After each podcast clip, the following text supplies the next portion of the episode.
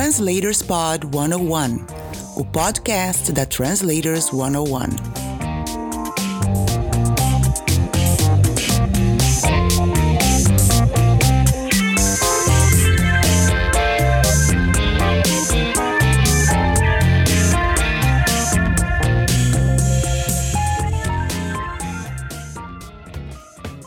Olá, tudo bem com você?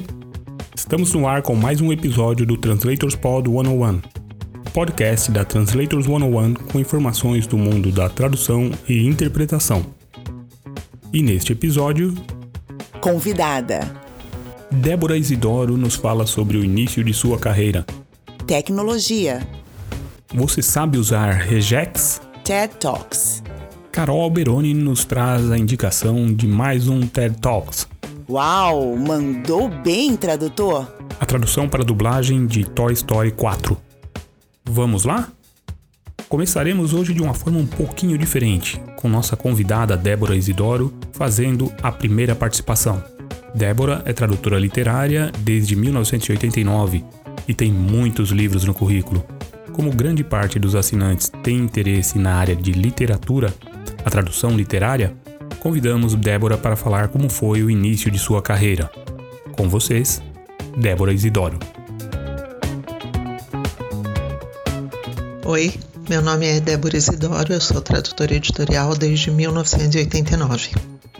Esse meu amor pela tradução não foi instantâneo, nem aconteceu à primeira vista, apesar de hoje ser um, um praticamente um casamento longo e muito feliz. A minha primeira paixão foi a psicologia, que eu cursei na PUC de São Paulo e exerci por alguns anos.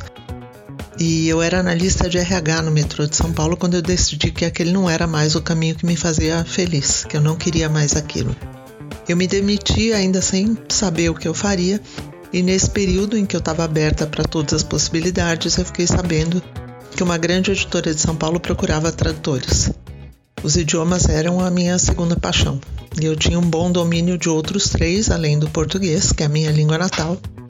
E eu telefonei para essa editora, consegui um teste, fui aprovada e comecei a traduzir uma série de banca, espanhol, português, que infelizmente acabou alguns meses depois. Como esse editor estava bem contente com o trabalho que eu estava fazendo, ele me indicou para uma outra editora na mesma casa e aí eu mudei de série e mudei de idioma. Eu passei a traduzir ainda romances de banca, é, inglês, português. Eu confesso que eu tive muito medo dessa mudança porque havia uma pressão muito grande em relação a prazo, público e nessa outra série havia uma necessidade de adaptação e localização dos textos muito maior. Mas eu encarei. Encarei, nunca mais parei. E durante essas décadas eu desenvolvi um amor enorme pela tradução e não me vejo fazendo outra coisa. William me perguntou é, que atitude eu tomei e que hoje eu vejo como um divisor de águas na minha carreira, né? Que me fez ter mais confiança, me proporcionou mais, mais visibilidade, enfim. Eu acho que não existe uma atitude, foram várias, mas todas com a mesma característica importante. É, foram atitudes de coragem. Desde aquela primeira troca de séries e de editores, passando por várias propostas que tinham muito mais riscos, ou por prazo apertado, ou pela complexidade do material, enfim, a coragem para aceitar e me preparar adequadamente para entregar o melhor trabalho, sempre, sem dúvida, né, o melhor trabalho, foi um divisor de águas. É, desenvolver essa confiança, conquistar a confiança do editor e em mim mesma, no meu trabalho, foi fundamental. É, é tão importante quanto saber reconhecer os seus próprios limites e recusar propostas que a gente sabe que não vai conseguir atender ou que não vai atender de acordo com o que é, é esperado, né? Eu acho que o autoconhecimento é uma ferramenta indispensável para qualquer bom profissional. E foi com esse autoconhecimento que durante esses anos todos eu acabei passando das séries de banca, que foram as minhas primeiras traduções, para outros outros gêneros, outros outros formatos de texto, traduzir não ficção bastante dentro da minha área psicologia, fora dela, e traduzir ficção é, muito, muito em, em, muitas grandes editoras, em grandes grupos, traduzir série, traduzir romance histórico, é, desenvolvi ferramentas de pesquisa que eu acho que também é fundamental para a tradutora. A gente tem que aprender a pesquisar sempre e tem que descobrir qual é o melhor caminho para o seu método de trabalho, o seu método de pesquisa. É, tudo isso vai fazendo da gente um profissional conhecido no mercado, aceito no mercado e procurado. Né? O começo para cada um é de um jeito. Nem todo mundo começa do mesmo jeito, né? nem todo mundo tem a formação técnica, acadêmica, teórica de tradução. Eu acho que principalmente em editorial existe uma característica fundamental do tradutor que é essa flexibilidade para se adaptar ao, ao estilo de cada autor né? A gente não pode impor o nosso estilo de escrita, a gente não pode impor o nosso jeito de escrever. O material tem um dono, é o autor, e a gente tem que acatar aquilo que o autor quer transmitir da melhor maneira possível. E é isso. Boa sorte para todos. Então, Carol, a nossa convidada de hoje, quem falou um pouquinho, foi a Débora Isidoro, tradutora literária. E o que você achou da fala dela? O que você, o que você ressalta? Eu gostei muito de alguns pontos que ela falou, alguns pontos-chave, que é a, a importância de ter atitude de coragem, a importância uhum. e a importância do autoconhecimento. Eu acho que essas duas são, essas, esses dois itens são essenciais porque realmente, é, quando a gente começa, a gente fica muito inseguro, né? Com medo, com vergonha. Eu lembro que eu, quando eu comecei, eu não perguntava, eu tinha muita dúvida, não perguntava pro cliente, achava que não podia perguntar, né? Então, Sim. É, isso nem é questão de coragem, né? Mas eu, eu, fiquei impressionada com a atitude dela mesmo de ter mandado um e-mail pra editora e de já ter conseguido de cara, talvez se ela tivesse ficado com medo ou falar, né, ah, vou mandar e-mail para eles, eles não vão nem me responder, talvez ela estaria até hoje e não teria sido tradutora, né? É. Provavelmente. É, sim. então eu acho que eu acho que é bem, é bem bacana isso que ela, que ela falou. Achei bem legal é, da questão de atitude de coragem e de você se autoconhecer. Eu acredito que principalmente para quem trabalha por conta, né, como a gente, como é freelancer, a gente tem que se autoconhecer para saber com o que trabalhar, o que não trabalhar, o que pegar, o que não pegar, com quais clientes trabalhar, com quais não trabalhar, como organizar o dia de trabalho, como organizar o trabalho, que ferramentas usar, de que forma se organizar. Isso tudo é essencial, né? Sim, eu, eu achei muito interessante essa questão dela mandar o e-mail para a editora e também a questão que ela comenta sobre a mudança de carreira. Eu também mudei de carreira e é uma pressão razoável. É. A mudança de carreira, e tem muita gente que faz essa transição né, na nossa área. Isso realmente exige uma certa coragem. É, muita coragem, né? É, até porque você não sabe como é o mercado, você acha que sabe, pesquisou um pouquinho aqui, soube um pouquinho ali, mas é realmente algo que assusta, né? É. Mas é, eu acho que, que é um passo que é uma decisão difícil de ser tomada quando você muda de carreira. Mas eu acho que aí vem o autoconhecimento também, né? Você pensar se você tá feliz naquilo, se aquilo não tá te deixando feliz, tá te dando dor de cabeça. É... O melhor mesmo é você ter esse essa coragem de, de enfrentar o, o medo, o incerto. Sim. E entrar de cara, né? Eu acho que é essencial daí. Sim, vai para cima. É, é. Vai, vai lá ver se funciona. É, outra, outra coisa que eu achei legal foi a, ela falou que a, a importância da pesquisa e, e, e, da autoria do, do autor, né? Aquela questão que eu, acho, que eu acho bem interessante, que é algo que eu tenho conversado, que surgiu é, no, no, no simpósio de revisão. Ah, sim, você participou de um simpósio de revisão. Isso, eu participei de um simpósio, é verdade. Eu participei de um simpósio. Depois você precisa falar um pouquinho pra gente sobre isso. Eu participei do simpósio de revisão em São Paulo há algumas semanas, realizado pelo Sofia Editorial. E foi bacana uhum. porque eu tive contato com revisores que são revisores da língua portuguesa e não revisores de tradução, né? Então eles são revisores de materiais Legal. didáticos, por exemplo. E é muito, foi muito legal traçar um paralelo com as conversas que teve lá da questão de autoria, da questão de até onde eu vou para mexer no texto daquela pessoa que criou aquele texto, né? E muitos deles falaram que não, que a, a pessoa mais importante é o autor, é ele que manda no texto. Então você vai corrigir certo. somente questões que estejam erradas mesmo gramaticalmente gramatical, ortografia. Isso, exatamente. O restante não... você tem que deixar a assinatura do exatamente, autor, não a sua. Exatamente. Eu achei que foi bem interessante porque é, eu tenho muita dificuldade com. Não que eu tenha dificuldade, mas é que eu não aceito muito quando, por exemplo, eu recebo feedbacks escrito alteração preferencial. Porque eu acredito que a gente, como tradutor. Se é preferencial, é, né? Então. A minha preferência é outra. Exatamente. A gente, como tradutor, como tradutor é, é autor. E no, no, final das contas, eu vou fazer um, uma palestra aqui, né? A gente... É, a gente tem que voltar para Débora daqui a pouquinho, mas, vamos, mas tá interessante. É só para eu chegar no meu ponto. A gente, como tradutor, é vamos autor lá. também do texto ao mesmo tempo que a gente tem que respeitar o autor, obviamente, a gente acaba, só que a gente acaba criando um estilo próprio nosso porque é em outro idioma. E eu acredito uhum. que o uhum. revisor tenha que respeitar então esse estilo criado pela gente, né?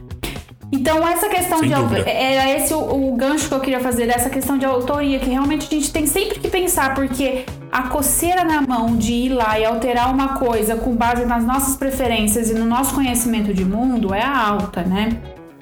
A gente tem, uhum, tem que tomar sim, muito sempre. cuidado com isso. E de alterar, alterar somente o necessário.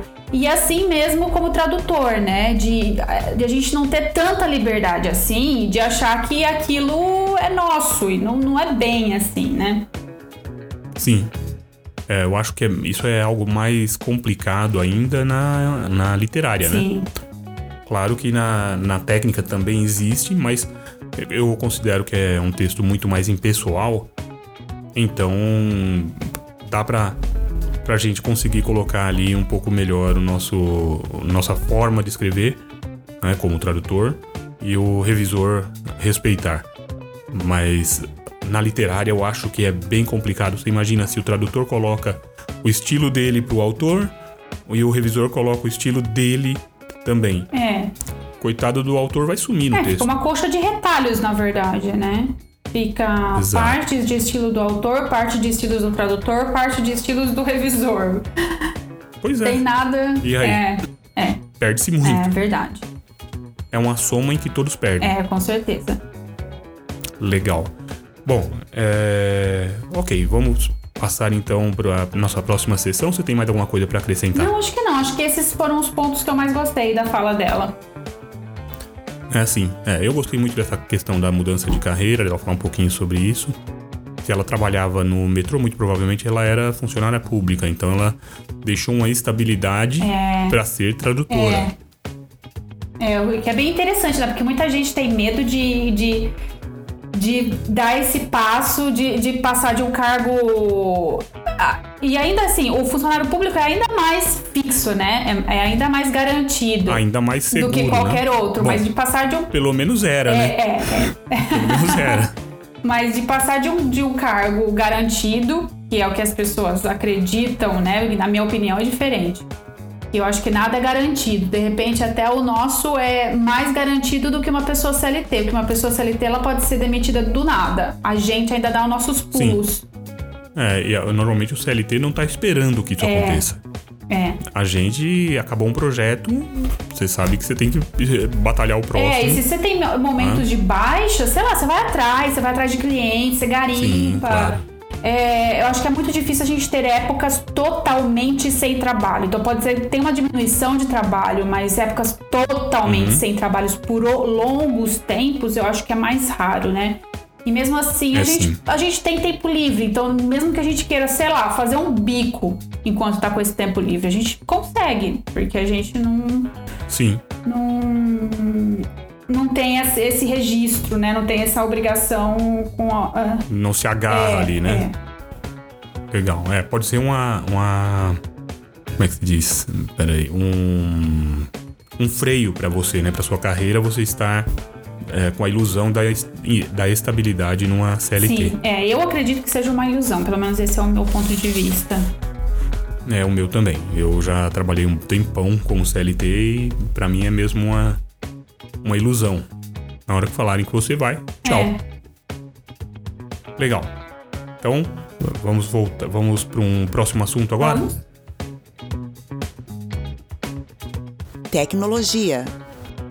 E Regex, Carol, você conhece, você usa? Eu conheço, porque vem da, vem da área de, de exatas, né? E há muita coisa é usado na, nessa área com Regex, na área de programação. Mas eu confesso que eu não sei usar direito, não. Não sei usar, sei usar o básico do básico. E isso ajuda bastante já. Só esse básico que eu sei já ajuda bastante. E a gente colocou alguns cursos para o pessoal dar uma olhadinha e testar e ver como funciona, porque é fundamental para você melhorar a qualidade das suas pesquisas, fazer com que um uso melhor de das máquinas das Cat Tools. E, e, você, o que, que, você, que, que você sabe sobre Olha, sinceramente, eu não sei muita coisa, não.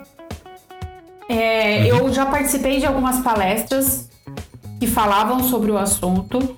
É, então, assim, eu tenho uma ideia do que seja, mas eu nunca usei. É, e eu tenho uma ideia de que realmente acelere e facilite o trabalho, mas é, infelizmente eu nunca, eu nunca usei. Eu tenho muita dificuldade em, em coisas técnicas, assim, eu aprendo mais na prática. Então talvez fosse uma boa ideia se tivesse algum workshop de rejects por aí, não sei se alguém pudesse, né? É, o problema maior que eu acho para encontrar, é, para a gente montar algo de regex, por exemplo, para oferecer para os assinantes, é que a maioria das pessoas que conhece de regex é da área técnica. E nem sempre eles estão muito afim de se exporem para tradutores. Eu, eu, já conversei com dois e eles ficaram meio assim, não, ah, não sei, o pessoal vai ficar avaliando como eu falo. Eu falei, não, não tem nada disso, cara. O pessoal vai querer assistir e aprender a usar o regex. É, é, só isso, são linguistas, a gente sabe que existem várias, várias maneiras de falar, não, não tem esse problema não. Ah, tá, mas não, não, não encararam ah, não. que pena. Seria o ideal a gente achar um tradutor, né, que soubesse legal de regex. É. E quem tá ouvindo, se tiver, se você que tá ouvindo tiver indicação? uma, uma indicação, manda pra gente que a gente vai conversar com essa pessoa para ela fazer um, um workshop é. pra gente. É, mas é bem bacana. Pelo que eu tinha, pelo que eu cheguei a ver rapidamente nessas palestras que eu participei, é, parece ajudar bastante mesmo. Sim, ajuda sim. É, eu vi uma palestra na ATA uma vez que, hum, se eu não me engano, foi do Sameh Hagab. Eu, eu acredito que, que tenha sido a mesma palestra, a gente assistiu junto. Dele, é, pode ser. É, para você mudar, por exemplo, todos os tempos verbais de uma, de uma tradução. Claro, com, com Find and Replace você consegue, mas se você usar o Find and Replace com Regex, talvez você consiga fazer isso com muito mais uhum. facilidade. É que você não muda só aquela palavra, você muda a, a terminação da, do que está em concordância, do que ficaria fora de concordância. Acho que é bem interessante a gente dar uma olhadinha nisso. Vamos ver se a gente consegue alguma indicação ou se a gente descobre alguém para falar um pouquinho sobre Regex. No podcast a gente. No podcast não. Podcast é aqui. Na, nas redes sociais a gente postou sobre um curso, um curso online de Regex que é bem é, interessante. Eu vou comecei a seguir e gostei bastante. Ah, legal. Legal, vou dar uma olhadinha depois vamos também. Vamos ver se o pessoal se interessa. Isso, dá uma olhadinha lá e a gente vai conversando aos pouquinhos aqui sobre Regex, que é bem importante a gente saber porque vai facilitar muito para nossa pesquisa. Sim. No Google você usa isso. Pra fazer uma pesquisa no Google você pode usar operadores lógicos e ah, regex. legal, bom saber. Legal, né? Pois é. Vamos, Vamos lá pro lá. próximo? Cursos. Cursos grátis, Carol. Eu toda hora que posso eu faço algum ou do Coursera ou da Udemy, que a gente já divulgou até um canal no Telegram que dá uh, links para cursos gratuitos no, no na Udemy. Uhum. Na Coursera, eu não sei se tem algo parecido, mas tem bastante curso interessante lá. E eu, eu sempre recomendo, quando eu falo do Coursera, para o pessoal usar aquele. Prim, começar primeiro com aquele. Começar primeiro? Ótimo. começar com aquele aprendendo a aprender. Ah. Tem várias dicas ali de como você aprenderá de uma forma mais, mais eficiente, né? Ah, legal. Mas e você, você já fez alguns discursos? Você faz com frequência? Eu, eu até sou cadastrada nessas redes, mas eu confesso que eu comecei a usar logo no começo, quando, quando eu comecei a traduzir, né? E depois eu uhum. não, não, não, fiz mais. Eu, é, eu gostaria de voltar, que sinceramente eu tô cheia de coisa. É, eu tenho feito dois. Isso é bom. Tenho feito dois cursos, mas não são gratuitos, são pagos. E mas eu acredito que seja que seja uma boa, uma ótima oportunidade essas, essas plataformas sejam uma boa oportunidade de aprender. E além disso, uhum. também eu acho que as pessoas poderiam ficar ligados, porque eu vira e mexe vejo cursos oferecidos por universidades também gratuitamente. E Sim. EAD, né? É, online. É, já vi da Harvard, já vi do MIT, já vi da USP. É, é da Harvard nós postamos um outro dia. É, é então, vira e mexe, eles, eles fazem umas listas com, com cursos gratuitos que você consegue fazer é, remotamente. Eu acho que também, uhum. além desses, dessas plataformas de cursos, eu acho que essa, esses também são, são, são boas oportunidades de aprendizado. A questão é ficar realmente ligado, né? Se cadastrar nessas plataformas e ficar ligado nas redes sociais para ver quando surge e aproveitar. Sim, nós postamos essa semana uh, dois cursos interessantíssimos sobre. Uh, como é que se fala? Peraí, peraí que fugiu. Gestão de projetos. Hum.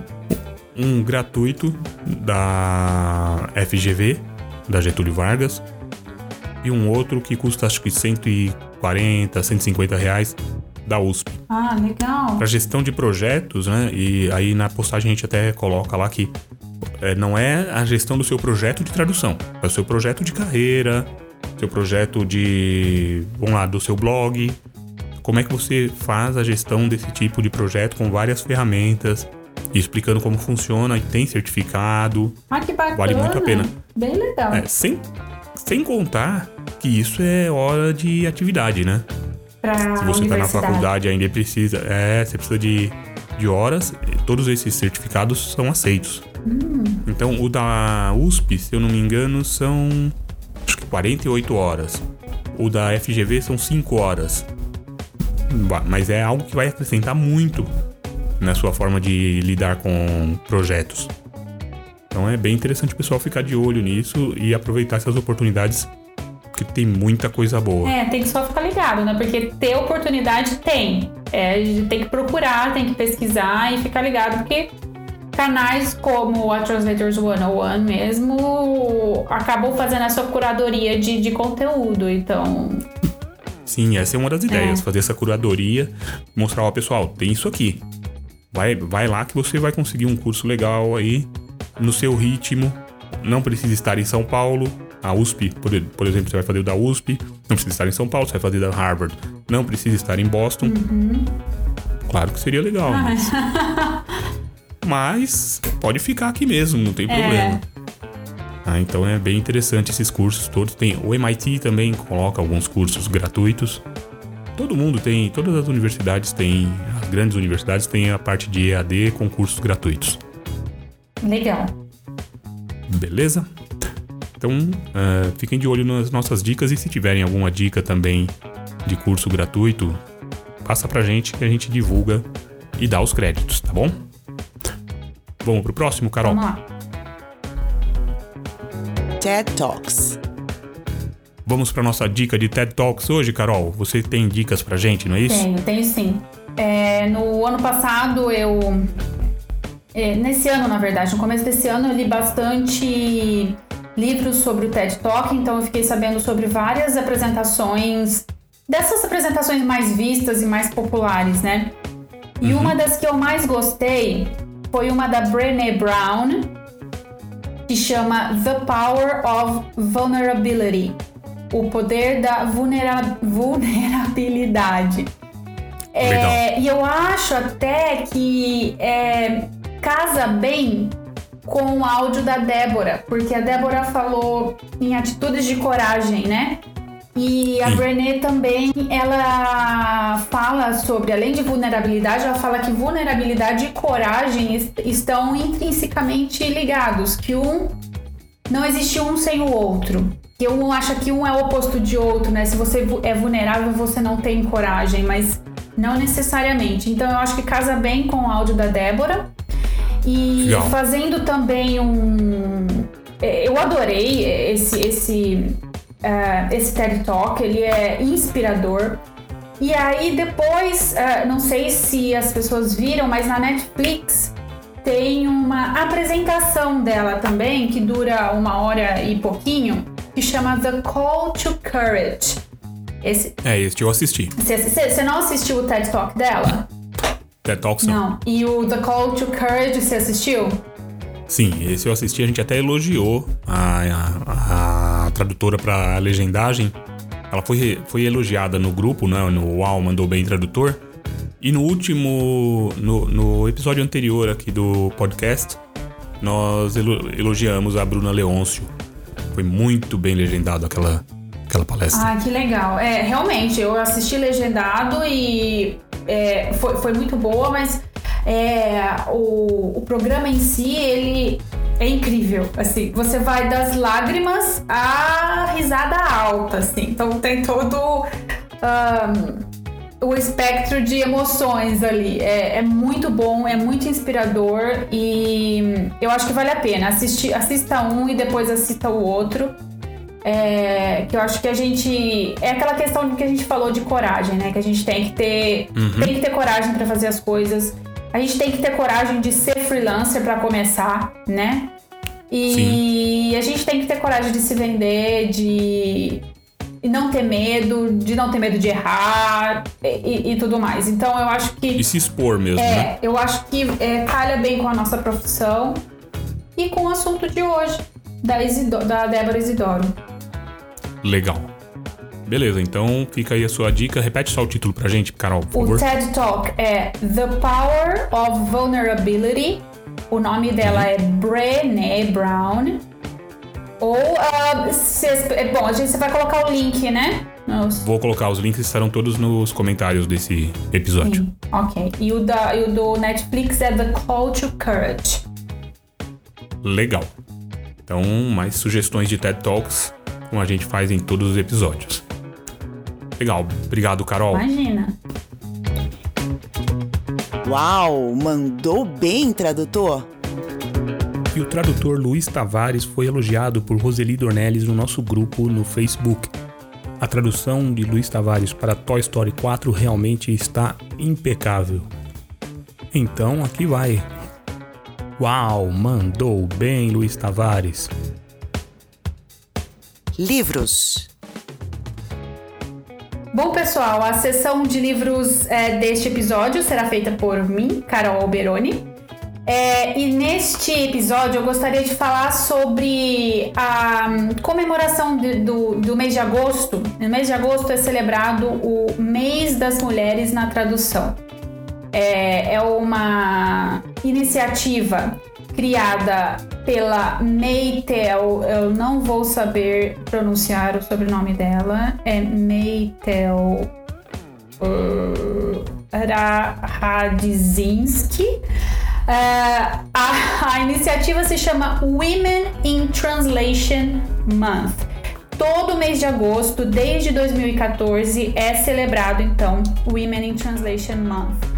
E ela faz. Uh, isso, isso é muito mais ativo no, no LinkedIn. Então, se você seguir a hashtag WIT Month de Women in Translation Month, você vai poder acompanhar toda a iniciativa. E com base nisso, então, eu quero fazer três dicas de livros.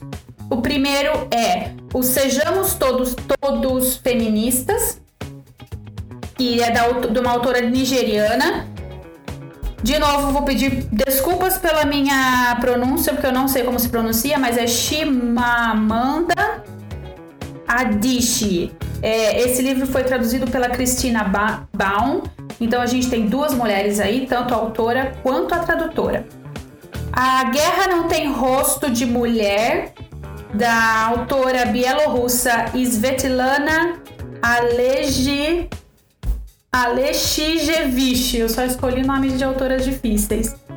E a tradutora foi a Cecília Rosas. Então também temos uma autora e uma tradutora, as duas mulheres. E por, por último, é, é um livro brasileiro, de uma autora brasileira, então não é tradução, mas ele foi traduzido para o inglês, então eu acho que é legal. É o livro A Vida Invisível de Eurídice Guzmão, é, da autora Marta Batalha, brasileira, como eu disse. A versão em inglês, a tradução em inglês foi feita por Eric Becker. Então, esses três livros são altamente indicados para celebrar o mês das mulheres na tradução. E se vocês quiserem acompanhar, então, a hashtag WITMonth no Twitter, aí vocês ficam ligados de mais dicas de livros de autoras de todo o mundo traduzidos para o inglês. E aproveitando o gancho, então, é, eu publiquei agora no dia 20 uma, um, uma lista de 43 autoras brasileiras traduzidas para o inglês. É, eu criei essa lista é, inspirada nesse movimento da Natal. É, então tá lá no meu blog, Carol Translation, é, Brazilian Women Writers Translated into English. Escrevi em inglês, que é exatamente para a gente poder espalhar essa ideia da literatura brasileira traduzida para o inglês. E além disso, tá rolando uma, um sorteio na minha para quem é assinante da minha newsletter. Eu estou sorteando exatamente o livro da Marta Batalha, A Vida Invisível de Eurídice Guzmão. Se você quiser participar desse sorteio, acesse o meu site alberone.com.br, é só meu sobrenome.com.br. Lá no meu site tem um link para se inscrever na minha newsletter. Ela vai ser enviada agora no dia 30 e no dia 30, quando eu enviar a newsletter, eu envio mais detalhes sobre como participar do sorteio. Então se inscreva até o dia 30. E é isso, até logo, pessoal. Como vocês já sabem, como já dizia um certo personagem, por enquanto é só, pessoal. Até o próximo episódio.